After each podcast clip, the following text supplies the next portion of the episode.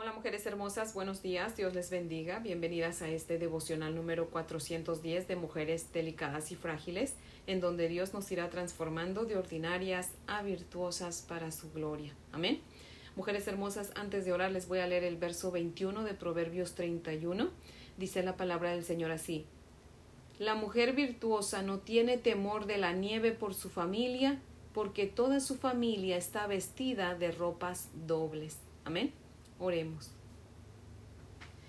Padre eterno, infinito, inmesurable, te loamos, te exaltamos y te damos gracias, Señor, porque sabemos, Padre, que tú tienes un plan para cada una de nosotras. Y parte de ese plan, Señor, es que estemos cerca de ti y que te conozcamos más cada día, Señor. Por eso te damos gracias, Padre eterno, por ayudarnos a que se cumpla tu plan. Aquí estamos, mi Padre fiel, delante de ti, deseosas de que nos sacies con tu santa y bendita palabra, Señor. Y también, Señor, porque queremos pedirte de favor que nos ayudes a ser mujeres virtuosas, aprevenidas, preparadas, Señor, para que no temamos a nada ni a nadie más que a ti, Señor. En Cristo Jesús. Amén, Señor. Bueno, mujeres hermosas, si tienen su Biblia, por favor, ábranla conmigo en números Vamos a continuar con nuestro estudio aquí en el, en el libro de números, en el capítulo 31. Números 31, ayer estudiamos los versos del 1 al 6, pero hoy vamos a estudiar los versos del 7 al 12. Pero yo quiero que leamos desde el verso 1 por si acaso alguna mujer hermosa se está uniendo a nosotros por primera vez, pueda entender el contexto de la historia, ¿vale?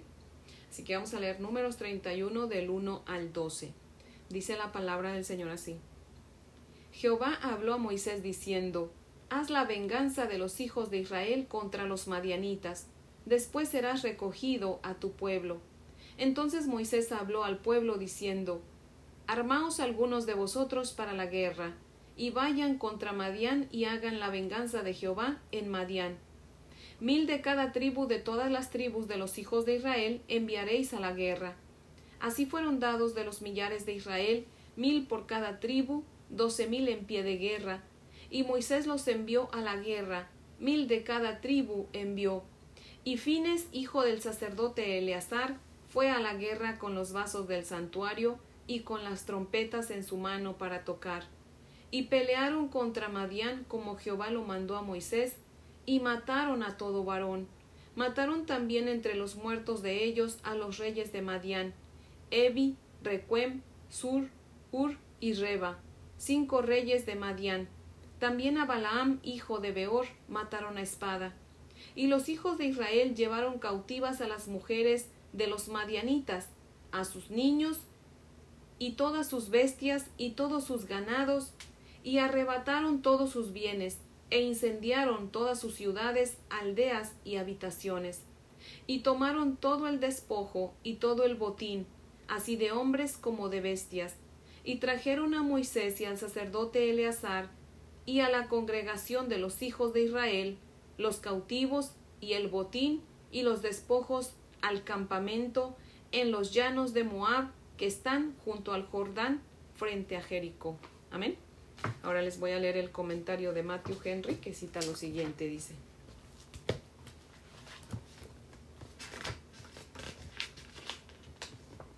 Los israelitas pasaron a espada a los reyes de Madián, pasaron a espada a Balaam.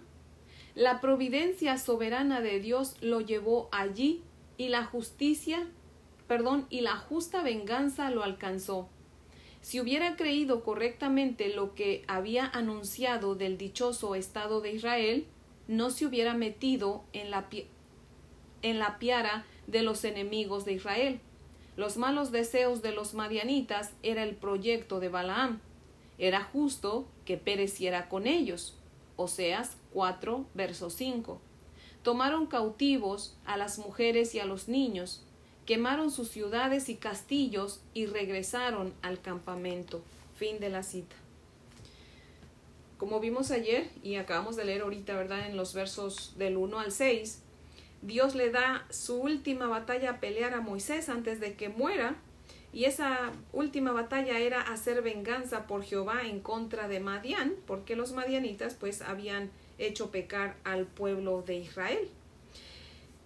Y Dios eh, le dice a Moisés que mande hombres para pelear en contra de Madián. Y Moisés dice que se van a mandar mil por cada tribu, o sea, doce mil hombres solamente. Recordemos, mujeres hermosas, que se había hecho un censo en el capítulo 26. Apenas vimos el censo del pueblo de Israel, que había sido el último censo que se había hecho.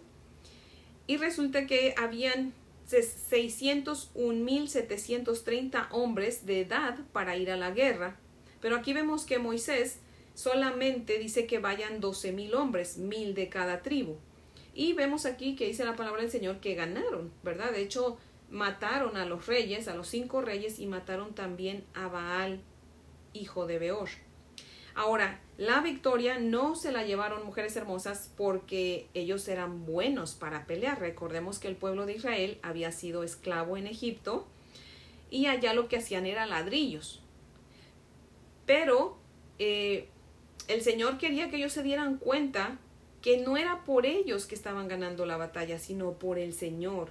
Así que no era porque ellos eran guerreros, eran buenos para pelear, ni tampoco porque eran muchos, porque imagínense, si el censo había dado 601.730 hombres y solamente mandan 12.000, o sea, era una cantidad bien pequeña.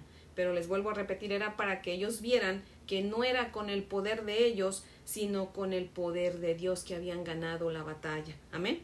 Así que mujeres hermosas, cada batalla ganada en nuestra vida no es porque nosotras seamos buenas, sino porque Dios es quien nos da la victoria. Amén. Dice también el verso 8 aquí que mataron a los cinco reyes de Madián y mataron también a Balaam, hijo de Beor. Mujeres hermosas, ¿se acuerdan quién era Balaam? Balaam fue el adivino perverso y avaro que fue contratado por Balac, el rey de Moab, para que maldijera al pueblo de Israel.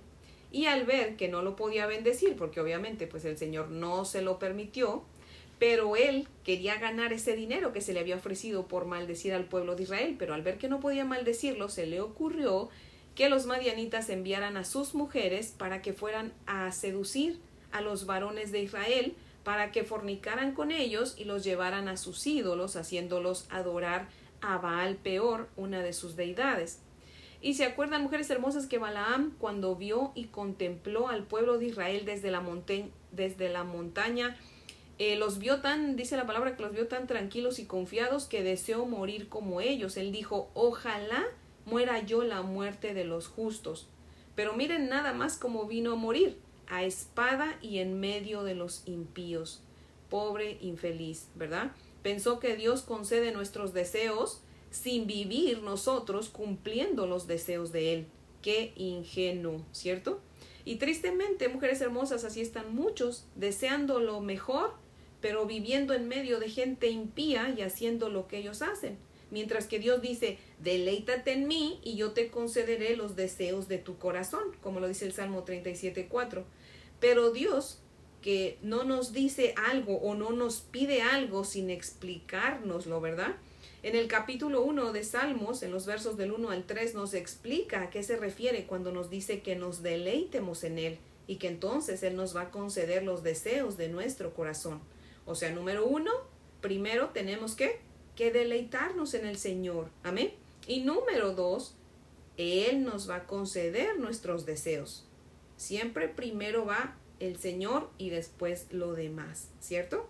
Así que acompáñenme a leer, mujeres hermosas, si tienen ahí sus Biblias, por favor, ábranlas conmigo en Salmos. Vamos a leer Salmos capítulo 1, los versos del 1 al 3. Dice Salmos del 1 al 3.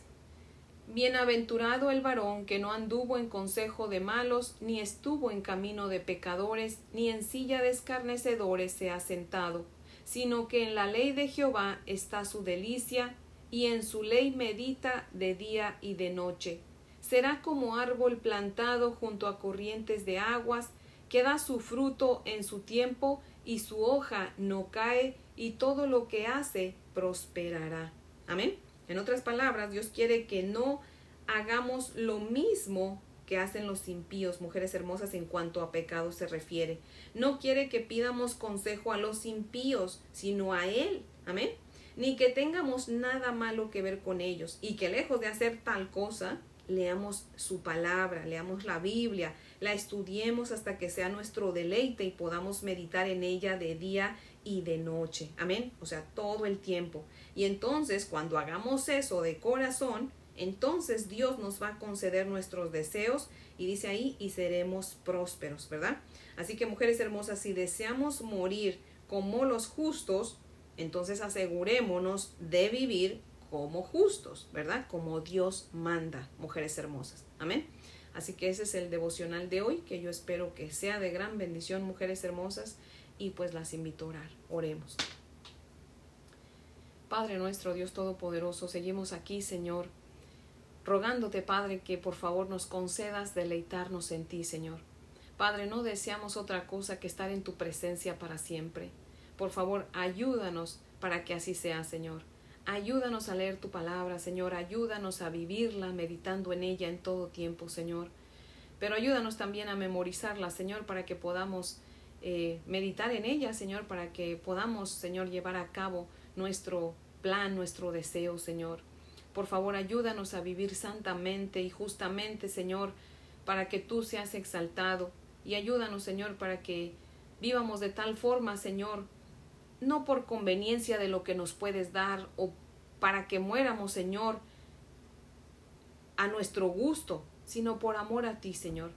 Por amor a nuestro Señor Jesucristo, que dio su vida por nosotros, no deseando morir cómodamente, sino de acuerdo a tu voluntad, Padre fiel. Señor, queremos hacer tu voluntad. Ayúdanos para que lo logremos, Padre. En el nombre de Jesús. Amén, Señor. Bueno, mujeres hermosas, pues espero que tengan un día muy bendecido. Les amo en el amor del Señor. Y si Dios nos presta vida, pues aquí las espero mañana para que continuemos con nuestro estudio. Amén.